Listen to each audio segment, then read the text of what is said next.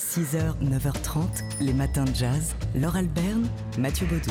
Alors oui, aujourd'hui c'est l'ouverture du festival Jazz à Saint-Germain-des-Prés, 19e édition euh, qui commence aujourd'hui et qui se déroule jusqu'au 27 mai. Un festival euh, à Saint-Germain-des-Prés qui s'ouvre ce soir avec le concert de Kelly Lee Evans. Mais Et on avant cela, eh oui, c'est le re- grand retour de, de Kelly Lee Evans. Mais avant cela, il y aura. C'est une tradition au Festival Jazz à Saint-Germain-des-Prés, des jazz et bavardages. Et en l'occurrence, euh, aujourd'hui, de 17 à 18h, au café-restaurant Les Éditeurs, au carrefour de l'Odéon, ce sera l'accordéoniste Richard Galliano qui viendra bavarder avec vous. Euh, et bavarder de, enfin parler euh, quand- en ce qui le concerne de la façon dont on joue de l'accordéon dans tous les univers, du blues au musette.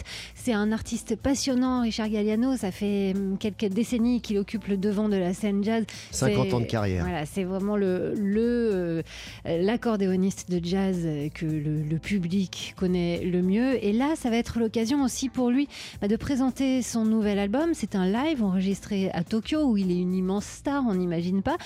Euh, donc aujourd'hui à 17h, bavardage et auparavant il y aura un showcase hein, pour ceux qui sont dans le coin euh, à la Fnac Montparnasse. à 15h30 euh, jusqu'à 16h avant son concert prévu demain à l'église Saint-Germain-des-Prés dans le cadre donc de, festi- de ce festival jazz à Saint-Germain-des-Prés. Et on entendra ça. Il sera tout seul avec son accordéon. Thank you.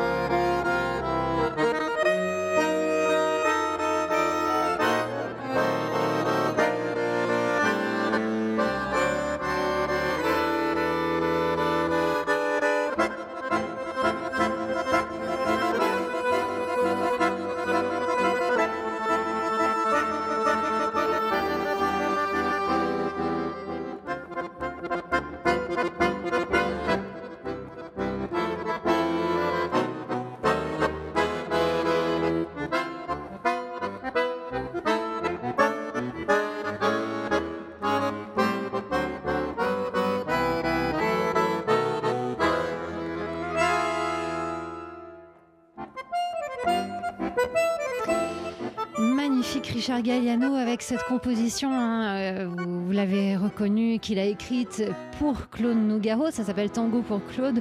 Euh, c'est devenu une chanson lorsque Claude Nougaro y a posé sa voix et ses mots. Euh, Richard Galliano, donc, qui va présenter ce nouvel album de Tokyo Concert demain soir à l'église Saint-Germain-des-Prés. Auparavant, donc aujourd'hui, on vous conseille, si vous pouvez vous libérer, d'être euh, à 17h au café Les Éditeurs au carrefour de l'Odéon pour l'entendre parler de son rapport à son instrument et de la façon dont il le balade dans tous les univers musicaux, que ce soit le classique, le blues, le musette, euh, la musique de Michel Legrand, dont il était un, grand complice. Enfin bref, ça promet. En plus, c'est un bonhomme passionnant. L'accordéon qui, qui le désigne comme un orchestre à lui tout seul. Festival, le festival jazz à Saint-Germain-des-Prés. Ça débute donc aujourd'hui et c'est jusqu'au 27 mai. 6h, 9h30, les matins de jazz. Laure Alberne, Mathieu Baudou. Et on va se mettre tout de suite sous nos voix la musique du Mahavishnu Orchestra.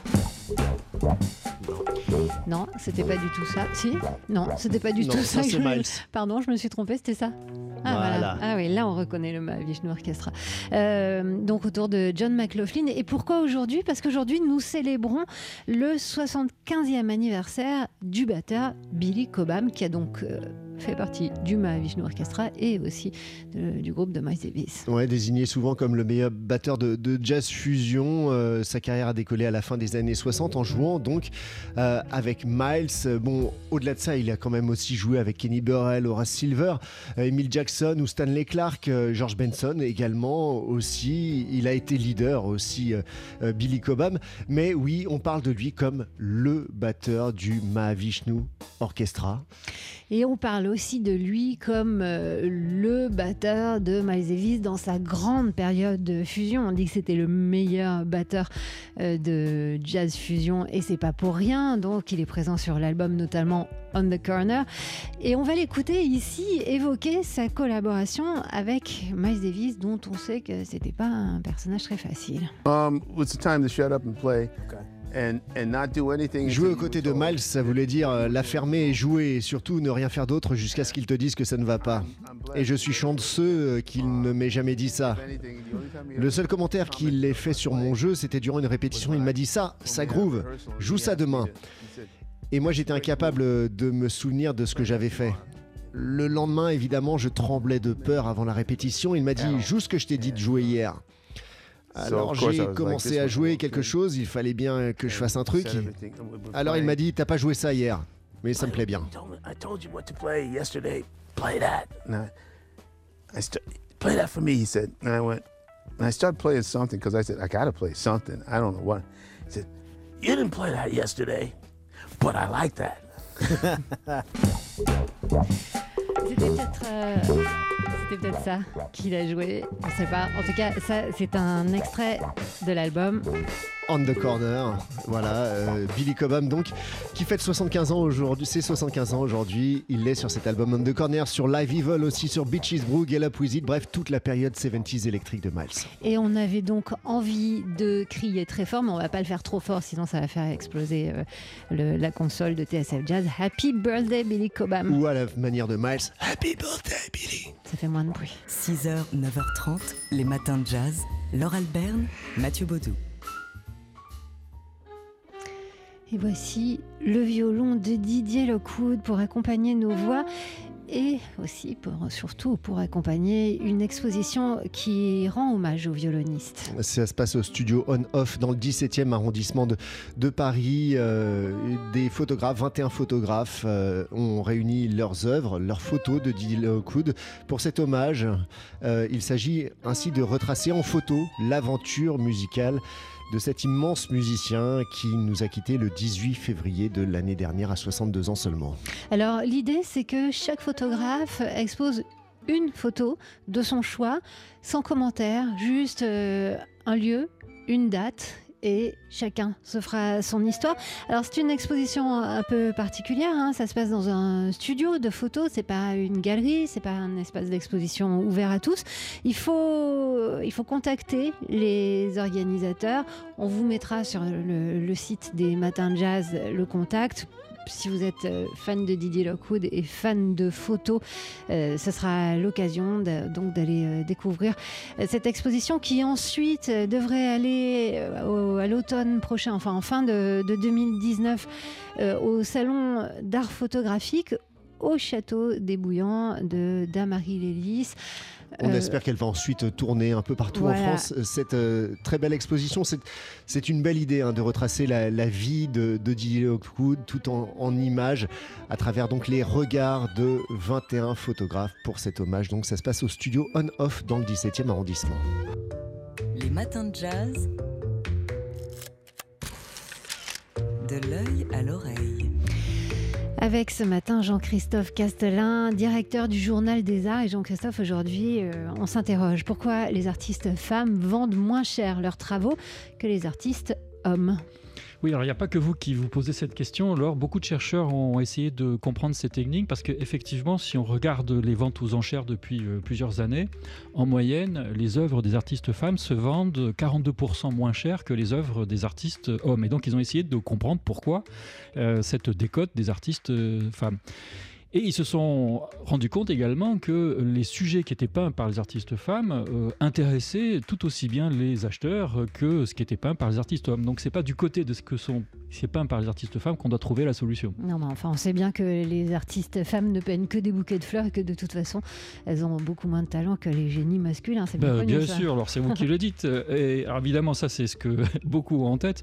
Et pour combattre cette idée fausse, naturellement, ces chercheurs ont eu l'idée de présenter des tableaux à 1000 personnes en leur demandant de dire si c'était un homme ou une femme qui avait peint ce tableau. Eh bien, ils se sont trompés, ces participants, une fois sur deux, voilà, comme à, à.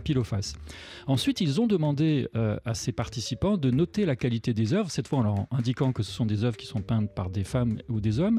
Et là, ils se sont rendus compte, tenez-vous bien, que ce sont les participants les plus riches qui avaient tendance à donner de moins bonnes notes qualitatives aux œuvres peintes par les femmes. Voilà. Et que euh, les artistes euh, et que les participants les moins riches avaient tendance à donner des notes plus importantes. Et donc, ils ont ainsi mis en évidence un préjugé culturel, euh, qu'on peut dire, de, classe.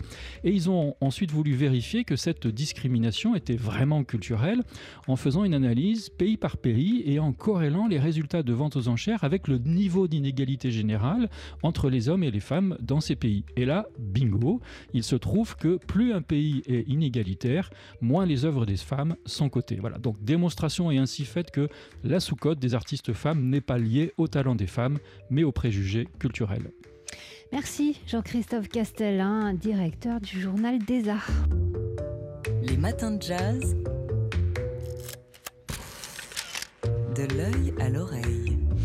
Et ce matin avec vous, Jean-Christophe Castellin, on prend du- des nouvelles du monde des arts. Et avec Mathieu, on se demande depuis ce matin si c'est vous qui avez acheté le lapin de Jeff Koons à 91 millions de dollars. Donc moi Non, j'ai acheté hein. le monnaie à 110 millions de dollars. oui, c'est ça. C'est bien ce que je pensais. Bon, euh, des- donnez-nous plutôt des nouvelles au lieu de dire n'importe quoi de la péniche Louise Catherine qui a sombré sur la Seine, euh, rappelez-vous, lors de la crue en 2018. Alors plutôt des bonnes nouvelles puisqu'en fait Ah. elle va être renflouée euh, grâce à la générosité d'une organisation culturelle japonaise. Alors si je vous en parle c'est parce que ce n'est pas n'importe quelle euh, péniche. D'ailleurs c'est une barge qui a été construite en 1917 avec une coque en ciment et qui a été réaménagée par euh, Le Corbusier et de ce fait elle est classée monument historique. Magnifique. Alors, bonne nouvelle, euh, un, titre euh, que vous développez dans le Journal des Arts. On aurait aussi retrouvé trois photos de Rimbaud et ça, c'est une info toute fraîche. Oui, c'est une information qui date d'hier euh, et elles seront d'ailleurs bientôt exposées à Charleville-Mézières, la ville du poète Rimbaud. Alors attention, ce ne sont pas des photos sur Rimbaud, ce pas des portraits de Rimbaud, ce sont des photos prises par le poète en 1887 quand il était en Éthiopie, car le célèbre auteur du Dormeur du Val, vous vous souvenez, n'était pas simplement marchand d'art, mais aussi photographe plus ou moins professionnel. Enfin, parce qu'on est à la veille du week-end, est-ce que vous avez une exposition à nous conseiller aujourd'hui? Oui, alors euh, si vous avez prévu de vous rendre à Dresde, hein, je crois que vous allez à Dresde en Allemagne, Oui, justement, euh, oui. l'une des villes les plus fun d'Allemagne, eh bien, je vous conseille d'aller au musée des Beaux-Arts qui détient pour le coup une toile très fun de Vermeer. Il se trouve que la liseuse de Vermeer, vous avez tous en tête ce, ce tableau, comporte un grand mur gris qui a longtemps intrigué les chercheurs. Et il y a quelques années, ils ont passé au rayon X ce tableau et ils ont découvert sous la couche grise, tenez-vous bien, que Vermeer avait peint un Cupidon tout nu. Voilà. Et ce nu masculin qui devait offusquer les bonnes âmes de l'époque a été recouvert après la mort de Vermeer. Voilà. Aujourd'hui, le musée est en train d'enlever cette couche de peinture pour rétablir le tableau original et donc on peut le voir à Dresde. Bon, bah super, on va tous aller à Dresde, euh, les matins de jazz, euh, le week-end prochain. Merci Jean-Christophe Castellin. Le dernier journal des arts, euh, le numéro 523, et tous les chez les chez et je recommence, Oui. et chez tous les Oui. bons kiosquiers et euh, fait sa une entre autres sur la fiscalité mondiale de l'art. Les matins de jazz.